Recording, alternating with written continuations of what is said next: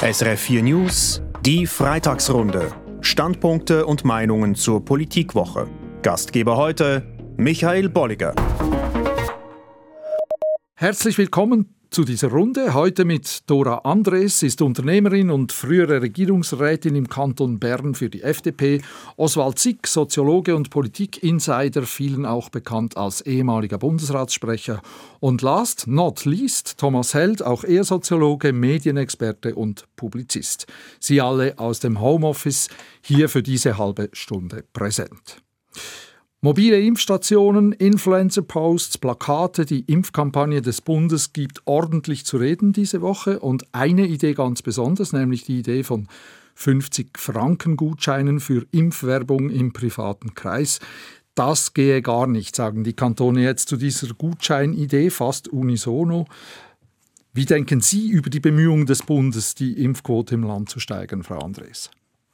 Also ich habe damit große Mühe, weil man hat ja entschieden, es gibt keine Impfpflicht und jeder ist informiert, er kann sich impfen lassen, er weiß auch, wo er sich impfen lassen kann. Und wir haben ja das 3G-Modell geimpft, getestet und, oder genesen. Und von daher verstehe ich nicht, warum der Bundesrat jetzt so viel Geld ausgeben will für etwas, das nicht sehr viel mehr bringt, denke ich. Dass ich Sie richtig verstehe, Sie reden von, den, von der Gutscheinidee oder generell von dieser Kampagne, die äh, hier geplant ist? Also generell von dieser Kampagne, weil es wurde viel informiert über verschiedene Medien und jeder hat seinen Entscheid getroffen, will er sich impfen lassen oder nicht. Oswald Zick? Ja, also äh, ich spreche jetzt über die Gutscheinidee, also dass man den Leuten, äh, wenn ich das richtig verstanden habe, die andere zum Impfen bringen, äh, gewissermaßen 50 Franken bekommt. Genau. Also das sind ja noch lange nicht österreichische Verhältnisse. Aber allein die Absicht des Bundesrates ist, ist eigentlich ziemlich schräg. Man will die Leute belohnen bzw. kaufen, damit sie andere zum Impfen bewegen. Das ist eine Art von Korruption. Die hm. Impfgegner, die Corona-Gegner, sie hm. bekommen irgendwie Recht. Das stimmt doch etwas gar nicht. Hm. Dass der Bund neben dieser 50 Franken äh, Gutscheinidee andere Maßnahmen plant, um eben die Impfquote zu erhöhen. Stichwort äh, Informationswoche, äh, eben Plakataktionen. Das fänden Sie gut. Wenn, er, ja, also andere Maßnahmen äh, in diesem Kontext fände ich mit Sicherheit besser als äh, Geld, Steuergeld zu verteilen äh, damit man äh, sich impfen geht. Also das finde ich, das finde ich eine absurde Idee. Thomas hält Sie auch?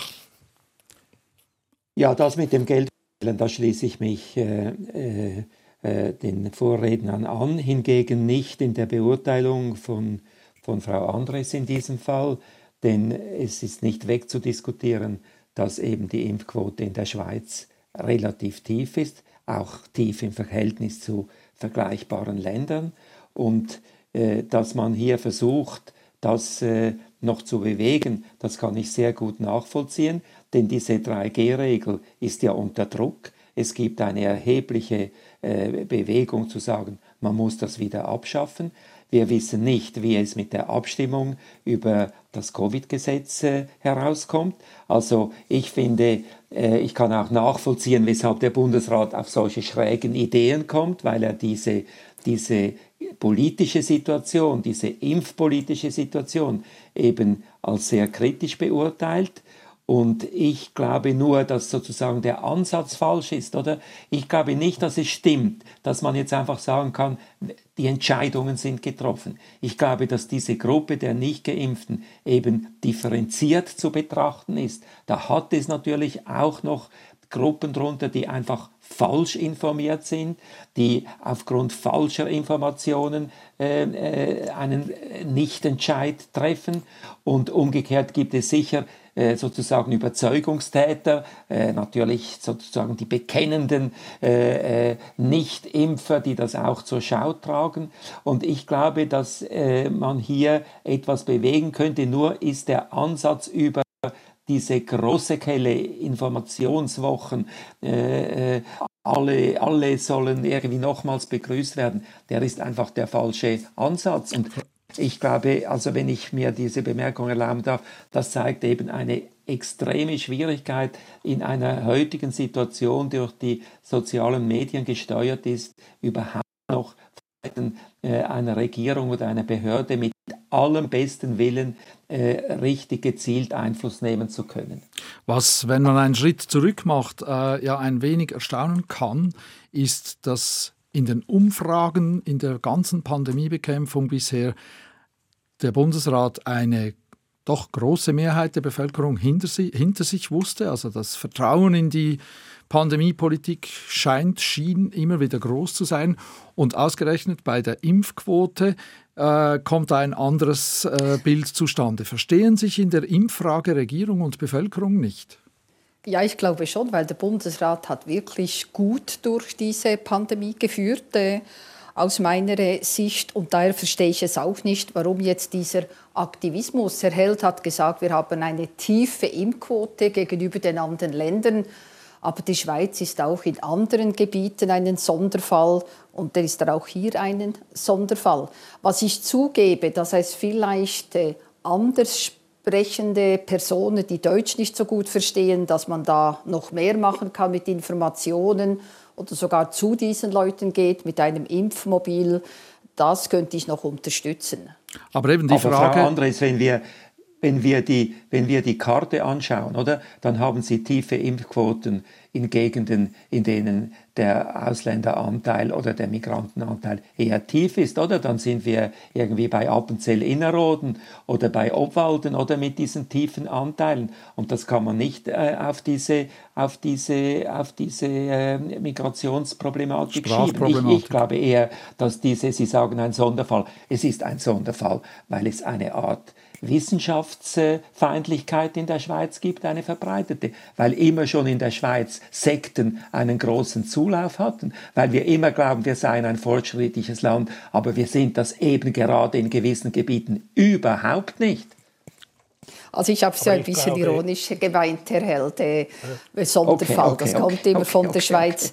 Und, äh, und da hier gibt es auch wieder eine Erklärung, warum wir ein Sonderfall sind. Aber ich bin, gehe mit Ihnen einig, dass gerade auch auf dem Land verschiedene Personen beeinflusst werden, sei es von Sekten oder anderen Gruppierungen. Und es sind natürlich viele Unwahrheiten auf dem sozialen Netz. Ja, genau. Also, Oswald Zick. Aber ich, ich, ich glaube auch, äh, dass äh, vielleicht eine Lösung äh, in dieser Diskussion äh, der Impfzwang wäre.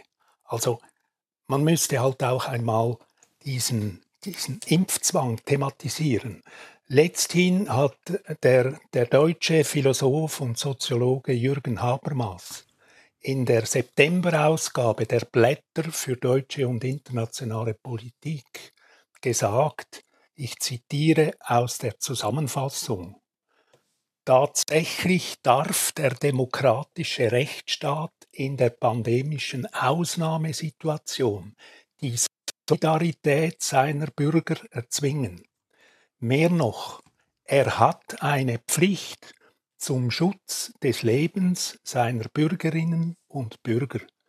Und das heißt eigentlich nichts anderes als, dass der Bundesrat in unserem Fall äh, einen Impfzwang erlassen müsste. Was sagen die anderen beiden dazu? Impfzwang erhält? Ja, das ist einfach vollständig undenkbar und undurchsetzbar und deswegen ein bisschen äh, wie soll ich sagen, idealistisch, äh, Oswald. Ich, meine, ich finde es gut, dass du das sagst. Ich würde mich daran nicht stören, aber, aber es ist einfach wirklich, es ist nicht denkbar. Oder in der jetzigen Situation ist es nicht denkbar. Und ich habe das Gefühl, man müsste eher, wie gesagt, man müsste eher diese Gruppe relativ genau analysieren. Dort, wo man äh, via Influencer via, via, via Peers, via, via äh, man sieht jetzt ja auch, diese, dass, die, dass die Testimonials eine gewisse Wirkung Prominente Sportler auf einzelne Leute einwirken kann. Das sollte man fördern. Aber das ist sehr aufwendig. Da braucht es Analyse, es braucht, es braucht Strukturen, es braucht Personal, um das zu machen. Und das ist einfach nicht vorhanden. Deswegen macht man dann lieber ein Volksfest und sagt, alle sollen kommen zum Bus. Und das ist aber der falsche Weg, weil man nicht, weil man nicht an diese, an diese, sag, ich sage mal, gefährdeten Leute, oder? Es geht ja um diese, die eigentlich nicht einfach zu den Aktivisten, Impfgegnern gehören, sondern solche, die von diesen beeinflusst sind, von diesen in Beschlag genommen worden sind, da, an die kommt man dann nicht heran. Frau Andres, sagen Sie doch auch noch, was Sie denken zum äh, Stichwort Impfzwang, wie es Oswald Zick formuliert hat. Ja, der Bundesrat und die Politikerinnen und Politiker haben immer gesagt, es gibt keinen Impfzwang in der Schweiz und auf das kann man nicht mehr zurückkommen. Und heute sind ja Institutionen und Betriebe, die entscheiden, wer hat Zutritt und wer sich nicht impfen lässt und nicht testen, der muss mit diesen Nachteilen ja, äh, rechnen. Ja. Und ich akzeptiere nicht, wenn jemand jammert, weil er hat die Möglichkeit ja. und sonst entscheidet er für sich zu Hause zu bleiben.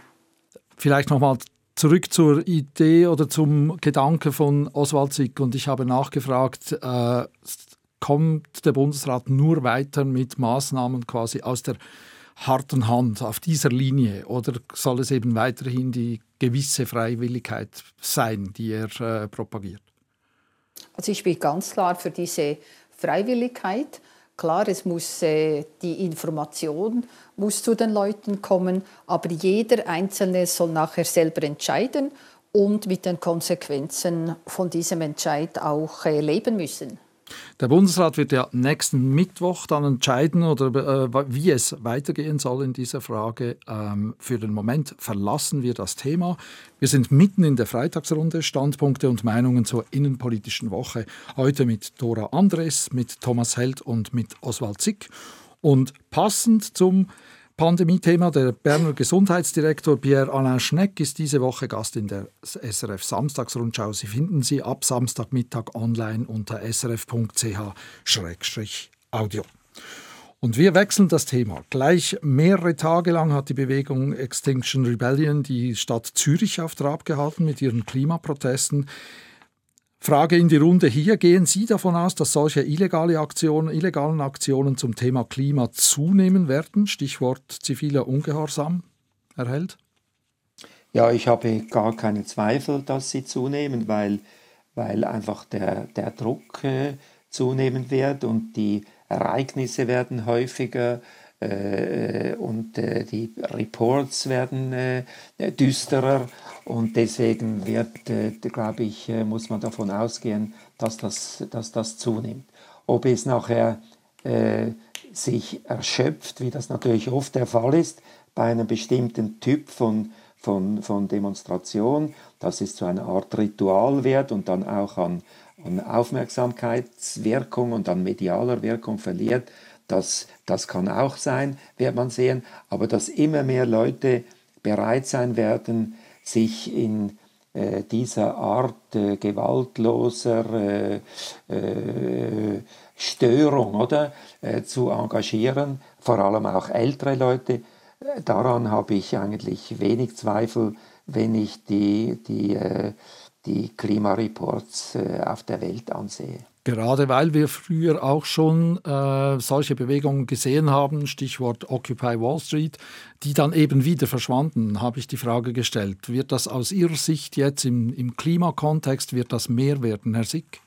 Ja, ich glaube schon. Äh, Im Klimakontext äh, hat diese Bewegung äh, eine, ich würde jetzt mal sagen, größere Aufmerksamkeit.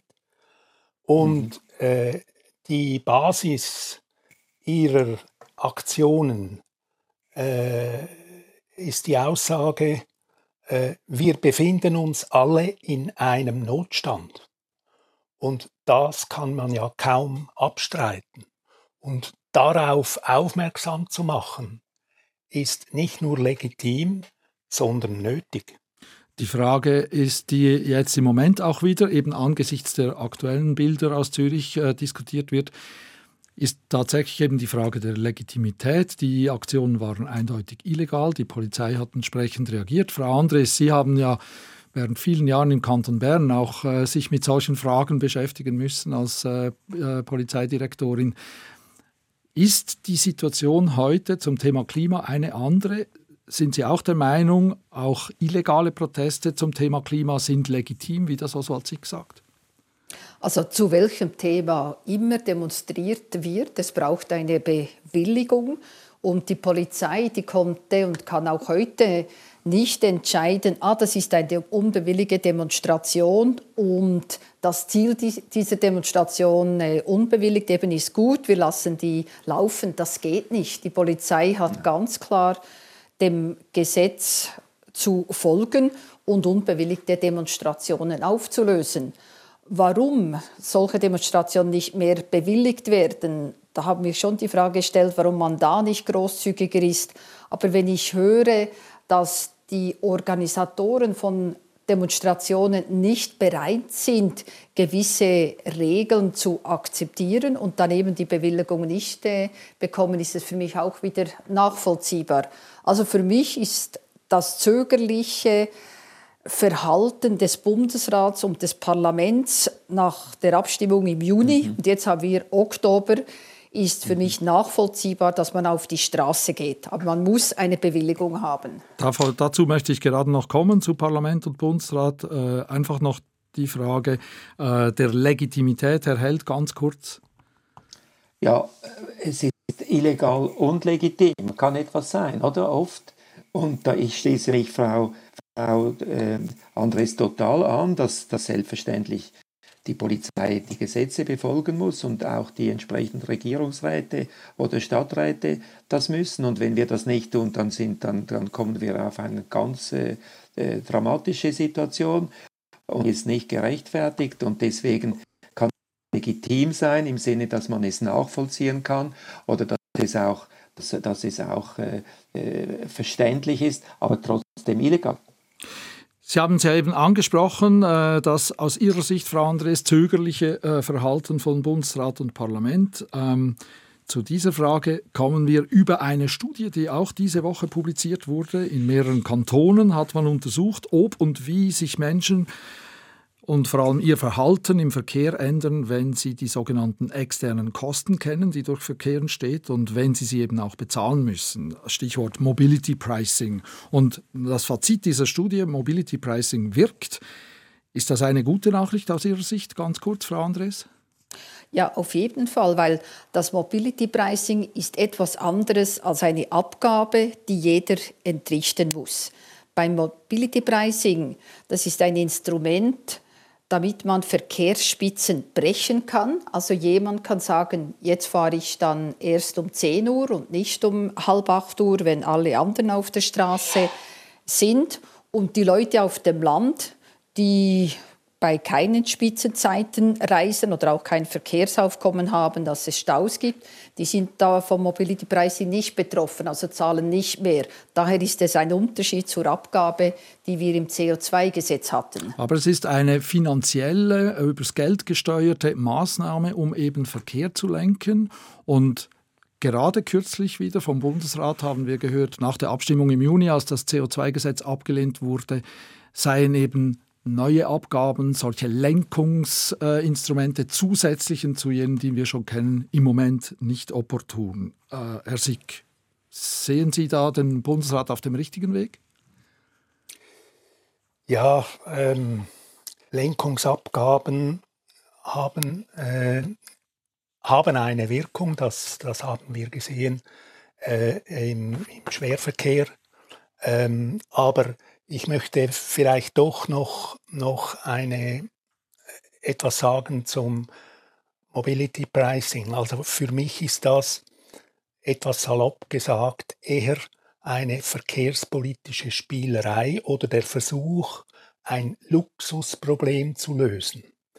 Ich finde, wir müssten vielmehr den individuellen, den privaten Verkehr auf der Straße wie in der Luft nachhaltig reduzieren. im Sinne der Klimamaßnahmen.